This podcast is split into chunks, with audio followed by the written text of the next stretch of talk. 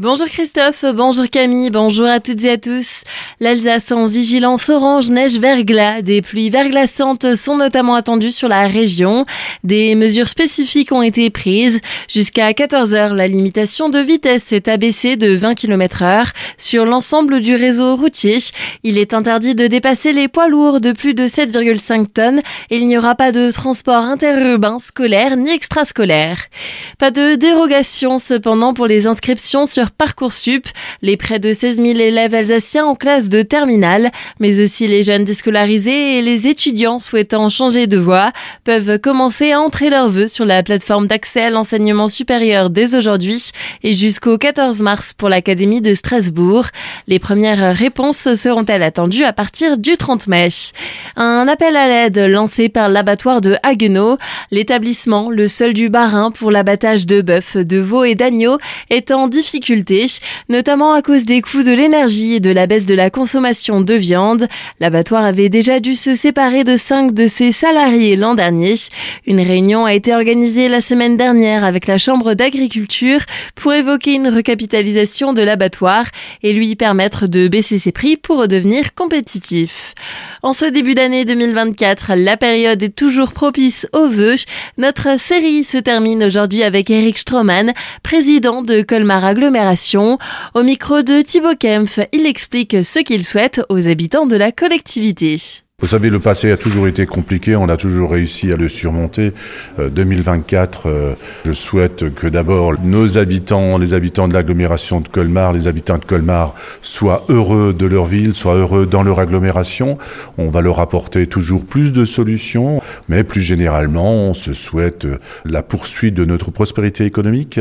Hier, les données INSEE sur le taux de chômage sont tombées et l'agglomération de Colmar, le pays de Colmar, euh, quand même un endroit où le taux de chômage est parmi les plus faibles d'Alsace. Et j'espère que ça va continuer ainsi pour que chacun puisse trouver sa voie, un emploi, un travail, un logement ici sur l'agglomération. Des projets d'envergure sont notamment prévus pour cette année. Alors on a beaucoup de projets euh, de voirie. J'ai parlé tout à l'heure des déplacements doux. On a un pont qui est projeté entre euh, l'Est colmarien, le pont Confluence qui va passer au-dessus de l'île. Nous avons également à l'intérieur de la ville un grand projet qui va démarrer, c'est celui de la rénovation de la façade extérieure de la cathédrale. Mais nous avons des projets routiers, par exemple l'intersection devant la collectivité européenne d'Alsace qui devra être réalisée. Et puis nous avons dans le quartier ouest, par exemple, l'inauguration de deux centres socioculturels qui euh, va s'opérer cette année en 2024 pour offrir encore davantage de services à nos concitoyens qui en ont le plus besoin. Les mobilités douces sont toujours aussi au centre des projets, avec de nombreuses pistes cyclables qui verront le jour. Retrouvez les entretiens des différentes personnalités politiques du territoire sur notre site azur-fm.com. Encore à Colmar se tient ce matin la deuxième édition du Forum de la Cité éducative au Club des Jeunes. Cet événement qui réunit l'ensemble des acteurs de l'éducation présents sur le territoire permet de mettre en lumière les difficultés rencontrées au niveau du parcours de l'enfant et de réfléchir à la mise en place d'actions concrètes pour résoudre ces difficultés. Quelques perturbations de circulation sont à prévoir du côté de Célestat. La portion de la route de Markolsheim située hors agglomération est barrée jusqu'à vendredi entre 7h30 et 17h. Les platanes situées au bord de la chaussée seront élaguées.